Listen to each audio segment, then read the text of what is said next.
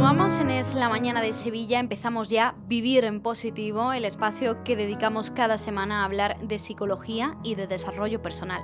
Para ello ya me acompaña en esta mesa de radio Paloma Carrasco. Hola Paloma, ¿qué tal? Buenas tardes. Buenas tardes Laura, buenas tardes a todos. Bueno, entramos en materia ya pero antes, como siempre, te presento para los oyentes. Paloma Carrasco es licenciada en Psicología por la Complutense de Madrid, experta en terapia familiar sistémica. Ella cuenta con una amplia experiencia profesional y compagina su labor en consulta con la divulgación y con la formación de la psicología. Además es conferenciante, imparte charlas en centros de negocios, en empresas, en colegios, etcétera, etcétera. Bueno, en la actualidad ejerce su profesión en el Hospital Quirón Salud Sagrado Corazón de Sevilla y para pedir consulta con Paloma pues pueden hacerlo a través del teléfono del hospital el 954 93 76 76 954 93 76 76 o bien contactar directamente con Paloma a través de su página web palomacarrasco.com. Ahí van a encontrar ustedes un formulario de contacto, un email para que puedan escribirle a Paloma y hacerle pues la consulta que deseen. También les recuerdo que Paloma Carrasco ofrece sesiones online por si nos escuchan ustedes pues desde cualquier parte del mundo. Bueno, Paloma, entramos en materia ya. Hoy vamos a hablar del autocontrol, porque esto al parecer es muy importante, ¿no? Dentro de la rama de la psicología. No sé si podríamos empezar, ¿eh? por, empezar por algún punto, pues por definir, ¿no? Por explicar exactamente qué se entiende por autocontrol dentro de la psicología. Bueno, eh, el autocontrol es importantísimo, Laura. Mm. Y es verdad que se merecía su programa. Porque yo creo que colateralmente sale muchas veces, pero, pero nunca habíamos hablado específicamente, ¿no? Eh, es uno de los pilares, o sea, en la inteligencia emocional, en la primera parte, digamos, el primer pilar, ¿no? Que tiene que ver con el conocimiento de uno mismo, em, porque sin saber quiénes somos no podemos ir a ningún lado, ¿no? Mm. Eh, no podemos dirigirnos.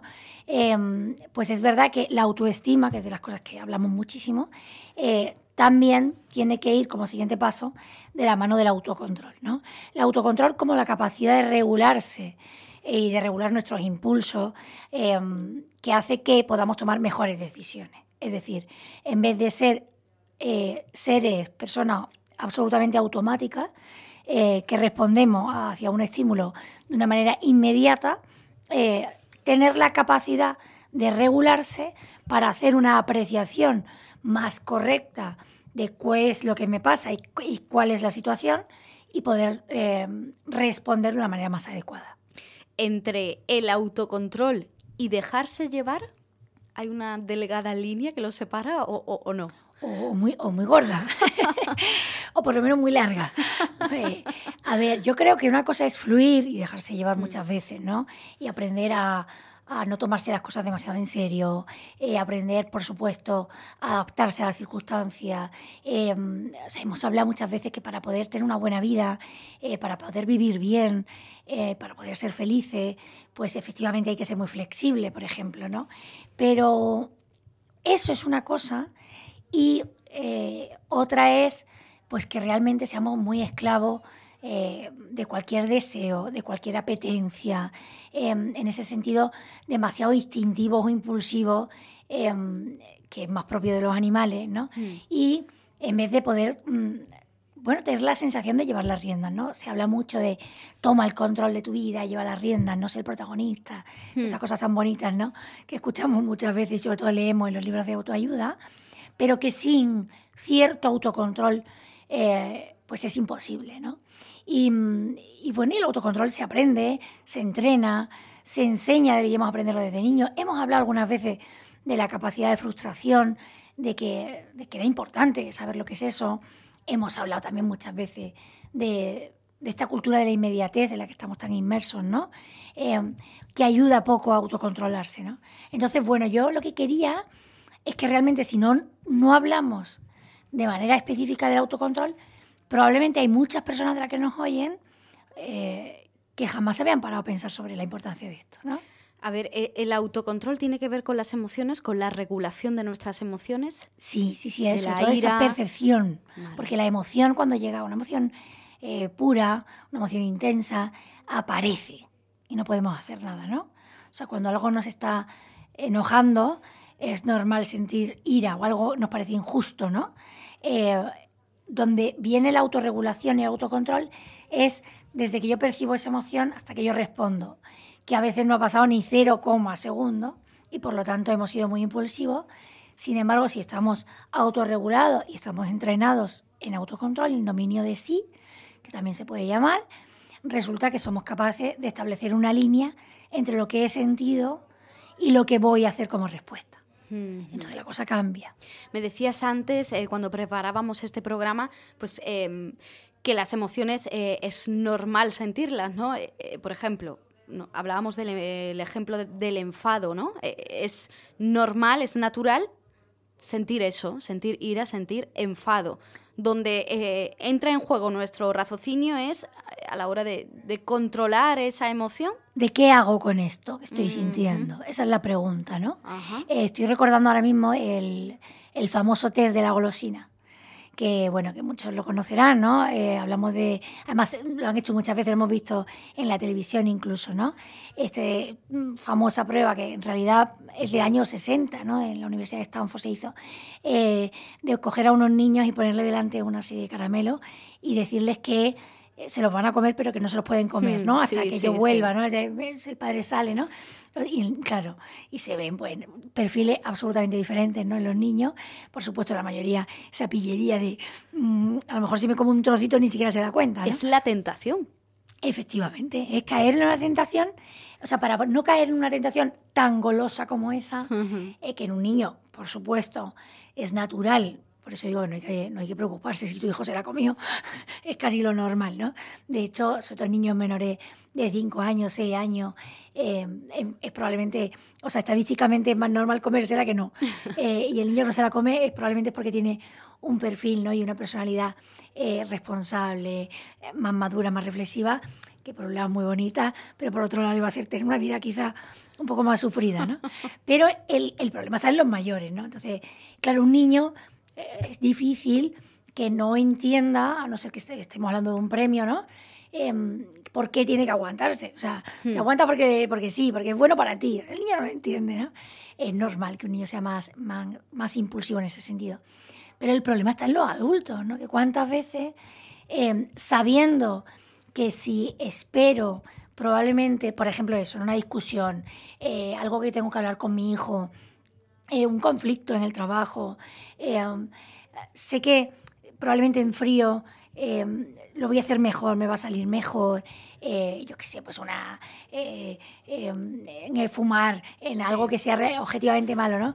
Si sé que soy capaz de aguantarme, va a ir mejor la respuesta.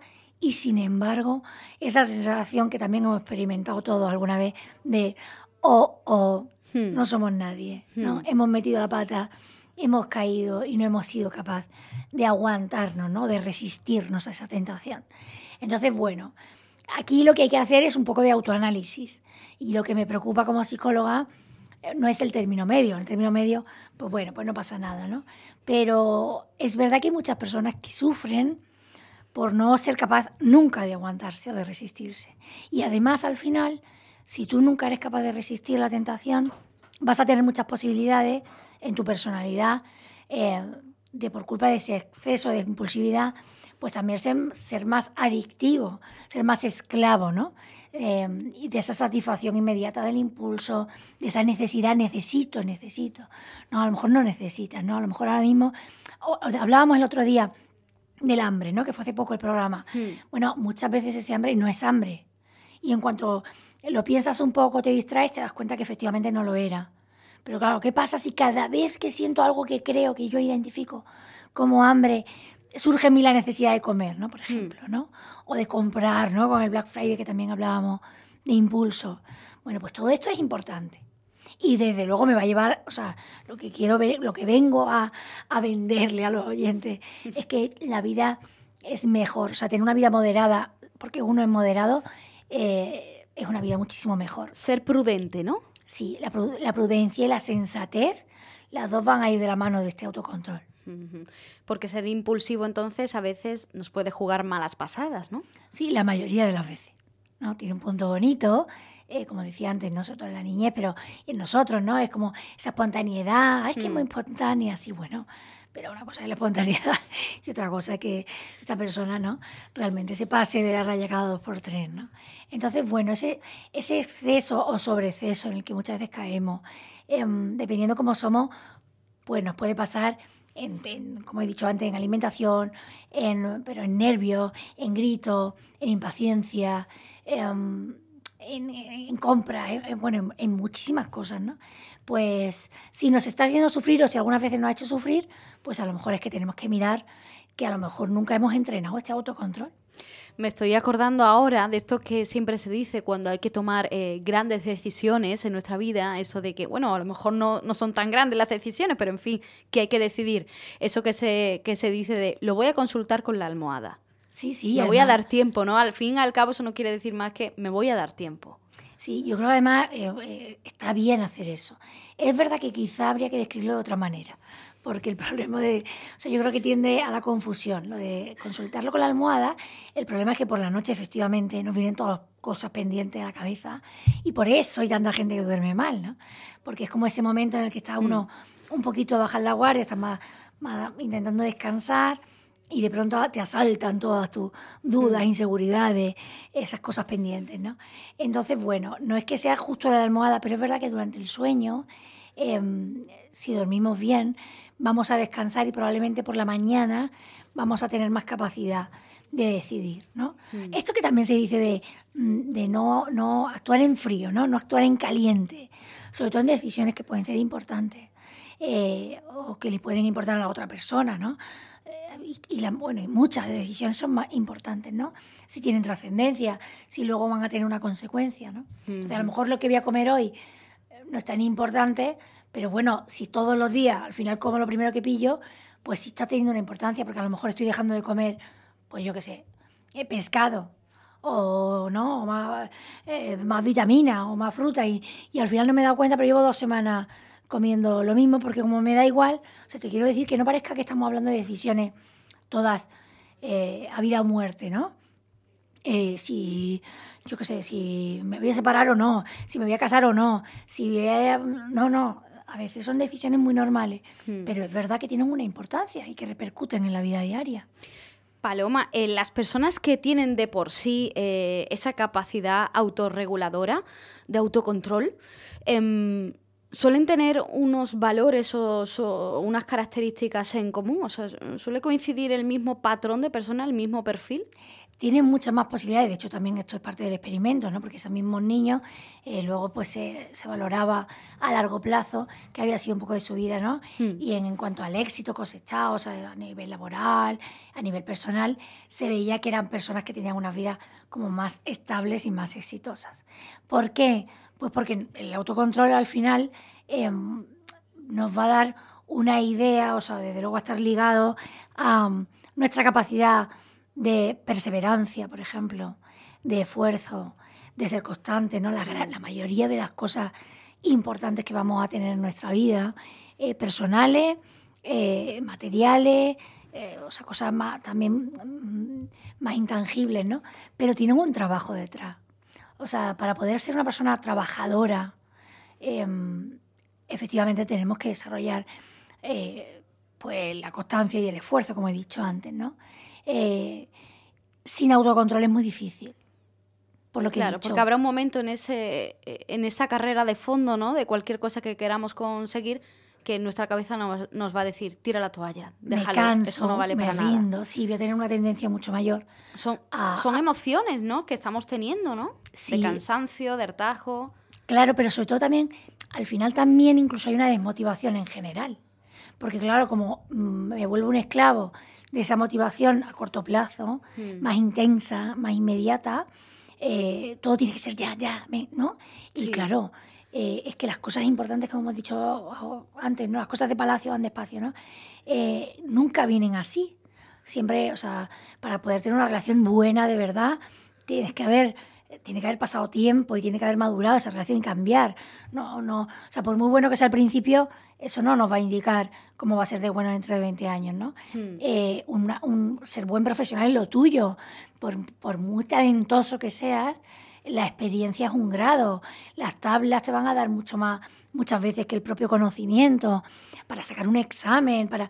A veces hay gente muy impulsiva, que además, pues, esta gente que parece que tienen como mucha suerte, ¿no? Hmm. Y tú dices, ah, claro, pero, pero es que antes o después, ¿no? Esto lo vemos en los niños, cuando son más inteligentes, eh, la mayoría de la etapa escolar se les pasa sin grandes esfuerzos, ¿no? Mm. Pero ¿qué, ¿qué pasa? Que llega un tercero de la ESO, cuarto de la ESO, llega un bachiller y tú ahí o tienes un hábito de estudio, por ejemplo, o, o es imposible que saques buenas notas, ¿no? Y luego hay, bueno, pues o niños que se les ha dado muy bien y eligen carreras que son más difíciles y se creían que, que, bueno, con, el, con, con ser muy listo y poner atención, no, hombre, no, hay cosas que o estudias y pones codo o es imposible retener. Eh, bueno, yo creo que todo, o sea, todo al final, mm, yo qué sé, si quiero tener una, la casa, ¿no? Y, quiero tener una casa preciosa y muy bonita. Sí, pero si no la cuidas un poco, pues por muy bonita que sea el primer día, dentro de tres meses va a estar asquerosa, ¿no? Entonces, bueno, todo, todo tiene un camino detrás en el que esa constancia, ese esfuerzo va a ser importante y se educa también desde el autocontrol. Está claro que el autocontrol eh, nos viene muy bien a todos para tener éxito en nuestra vida, así que la pregunta es clara, eh, ¿cómo podemos hacer para entrenar ese autocontrol? Bueno, lo primero siempre, siempre es ese análisis, ¿no? Ese mirar hacia adentro y decir, ¿cómo soy yo frente a esto? Porque a veces, por ejemplo, no nos damos cuenta de cómo somos hasta que no tenemos hijos. Y nos llama la atención cómo queremos que nuestros hijos eh, se porten mejor de lo que nosotros mismos hemos sido capaces de, de hacer, ¿no? Entonces, bueno, lo primero es esa mirada eh, y esa, esa toma de conciencia, ¿no? De cómo somos frente, frente a, la- a las decisiones, cómo de impulsivos somos, cómo de reactivos somos, ¿no? Y luego, pues efectivamente, eh, si vemos que, que la mayor parte de las veces eh, se nos ha ido un poco de las manos, eh, hemos acabado haciendo cosas que no eran esas que queríamos hacer y, no, no hemos tomado el control, yo diría, fíjate, hay muchas maneras, ¿no? Por supuesto, eh, los hábitos saludables, la, eh, meditar todos los días un rato, el sauboring del que hemos hablado muchas veces, esa observación de la naturaleza, Mm. no hacer nada en algún momento al día, centrarnos en una sola cosa, todo eso nos ayuda. Pero si me tengo que dar con un ejercicio concreto, que además si no se ha hecho hasta ahora, pues dirán, ah, pues mira, yo esto nunca lo había hecho, y es muy, muy útil, es esperar en algo concreto unos minutos. ¿Qué quiero decir con esto? Mira, yo esto lo trabajo mucho cuando la gente quiere dejar de fumar. eh, yo les ayudo a que en vez de dejarlo de un día para otro, que por supuesto siempre es lo ideal, pero como me viene bien muchas veces trabajar esa impulsividad, yo siempre les digo, bueno, vamos a ir dando pasos. Y el primero es que no haya ningún cigarro inconsciente, porque la gente que fuma mucho, mucho de lo que fuma lo hace por automatismo, ¿vale?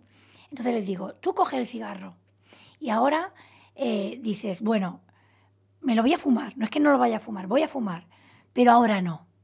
Me lo voy a fumar dentro de 10 minutos. Entonces vuelvo a colocar el cigarro, yo intento distraerme, hacer otras cosas que requieran atención. O sea, si en vez de. eh, Porque no, si me quedo con los brazos cruzados mirando el tabaco, tengo muchas posibilidades de acabar cogiéndolo, ¿no? Pero no, yo me voy y, y friego los platos que tenía por ahí pendientes, o, o hago una llamada, eh, o me doy un paseo. Y cuando me venga el nervio, ¿no? Esa, esa sensación desagradable de, ay, no puedo aguantarme más, Mm. me, me recuerdo que lo voy a hacer, en el caso de fumar, me voy a otro ejemplo, ¿vale? Para que no parezca que yo no quiero que, que la gente deje del todo de fumar, ¿no? Pero cualquier cosa, o sea, mm, me quiero tomar algo, ¿no? Me apetece comerme un chocolate, eh, eh, vale, pero no ahora. O eh, mm, me voy a levantar ya de estudiar que ya llevo mucho rato. Bueno, me voy a esperar un poco, ¿no? O sea, cualquier, el ejemplo vale cualquiera, que sobre todo alguien que, que diga, bueno, yo a mí lo que me suele pasar es esto, ¿no? O que contesto demasiado pronto a un mensaje y cuando he querido darme cuenta tenía que haber contestado otra cosa, a un email, ¿no? En el Mm. trabajo. Sí. Vale, pues lee ese email y di, no lo voy a contestar todavía. Voy a esperar dos minutos y lo voy a volver a leer a ver si siento lo mismo que ahora mismo. Eh, lo voy a escribir, pero no le voy a dar a enviar. Lo voy a dejar ahí un poquito más en stand-by y en dos minutos, o sea, puede ser un corto plazo, ¿vale? O sea, que no estamos hablando de esperar hasta mañana. Es cierto que ese tipo de emociones van cambiando ¿eh? conforme pasa el tiempo, ya sea mucho o poco, pero es cierto que, fluctúan, ¿no? Que van evolucionando, alguna, normalmente van a menos, ¿no? Eh, ese momento de subidón de la emoción, de la, yo qué sé, de, lo, de la nostalgia, de la alegría, de la ira, ¿no? Sobre todo la ira, ¿no? Que, suele tener muchas consecuencias negativas luego. Si la aguantamos un poquito, si somos capaces de aguantarla sin reaccionar, ¿eh? Nos la quedamos para nosotros ahí dentro, es cierto que, luego va bajando. Es que además, eh, por ejemplo, en los conflictos personales, estaba pensando otra vez en, las casas de con adolescentes, ¿no? Y tanto discutimos, eh, fíjate que, bueno sería, ¿no? Que todos fuéramos capaces de decir, luego, luego voy a hablar contigo en vez de ahora mismo. Que lo que me va a salir son los demonios por la Claro, perfectos no somos, ¿eh? No, no, no, pasa, y además no pasa nada, porque rectificar es de sabios. Pero es verdad que estas personas que, eh, que no, por, no por pachorro, ¿eh? insisto, aquí no, es, no se trata de que acabe dándome igual o no me afecte lo que me has dicho, porque cuando, por ejemplo, eh, un, un hijo tuyo te está diciendo algo que lo que no lleva razón o en lo que no quieres ceder, o por supuesto te ha faltado el respeto, claro que debes contestar, pero probablemente te va a salir mejor si, contestas, después de haberte enfriado un poquito. Hmm. Entonces, bueno, no siempre podemos y no pasa nada. Pero si nos entrenamos, nosotros con nuestras cosas, con cosas que son nuestras, ¿no? Eh, con apetencias, por ejemplo, ¿no? Em, bueno, pues resulta que vamos a notar que de pronto, ¡hala! Soy más fuerte de lo que me creía. ¿Viene bien ponerle nombre a, lo que estamos sintiendo en ese momento, a la hora de ese autocontrol? Claro, eso, de hecho, por eso el autocontrol es parte de la inteligencia emocional. O sea, eso es buenísimo, poder ser capaces, para regular nuestras emociones, lo primero que habría que hacer es ser capaz de ponerle nombre. Muy buena anotación, porque, porque es verdad que muchísima gente ni siquiera sabe lo que le pasa. Y entonces solo reacciona, ¿no? Absolutamente reactivos. Y mm. bueno, viene muy bien. ¿Qué me pasa? ¿Cómo se llama lo que me pasa? En realidad, ¿por qué me pasa lo que me está pasando? Porque a veces no es ni siquiera consecuencia de eso que acaba de suceder, sino que viene de atrás, ¿no? Y el niño, bueno, pues te dice algo que no sé qué y tú enseguida saltas y en realidad lo del niño no ha sido para tanto. Lo que pasa es que, bueno, que se ha sumado. Claro, hay que preguntarse por qué uno ha reaccionado así, ¿no? Sí. Por qué ha dicho eso que en realidad no, no, quería decir, ¿no? Sí, esto del autocontrol, fíjate, yo me, me acuerdo, creo que ya lo he contado alguna vez en la radio, eh, y yo además se lo cuento mucho a los jóvenes, o a los adolescentes, eh, siempre pongo el ejemplo de, de, de Karate Kid, ¿vale? Eh, del primer Karate Kid, Karate Kid el antiguo, el de los 80 y poco, que este chiquillo cuando cree que va a aprender muchísimas llaves y muchas maneras de pelear, El, el, el, sabio, ¿no? el maestro le pone ahí con los dos cubitos dar cera y pulir cera. O sea, esto de dar cera y pulir cera, hasta que no llega al final de la película, él no entiende lo importante que ha sido aprender a moderarse, a dar cera y pulir cera, a concentrarse solo en eso y no solo en el golpe a devolver, ¿no? Y le hace ser mucho más certero en la decisión. Mm. De eso se trata. Bueno, nos vamos a quedar con esos consejos tan sabios como siempre de, de Paloma Carrasco, hoy hablando sobre el autocontrol. Paloma, muchísimas gracias. Gracias a vosotros. Y les recuerdo, como siempre, que si necesitan pedir consulta con Paloma, lo pueden hacer eh, bien a través del Hospital Quirón Salud Sagrado Corazón de Sevilla. Les digo el teléfono para que puedan apuntarlo: 954 93 76 76 954 93 76 76 o bien contactar con ella a través de su página web palomacarrasco.com. Les recuerdo también que ofrece sesiones online por si necesitan ustedes contactar con ella y se encuentran pues en cualquier parte del mundo, ¿eh? si nos escuchan luego a través del podcast. Bueno, pues así terminamos hoy el Vivir en Positivo em, en una jornada muy especial. Yo aprovecho ya para despedirme de todos ustedes. Se van a quedar ahora, el programa sigue, ¿eh? como siempre, pero les dejo al mando de mi querida compañera Cristina Machi.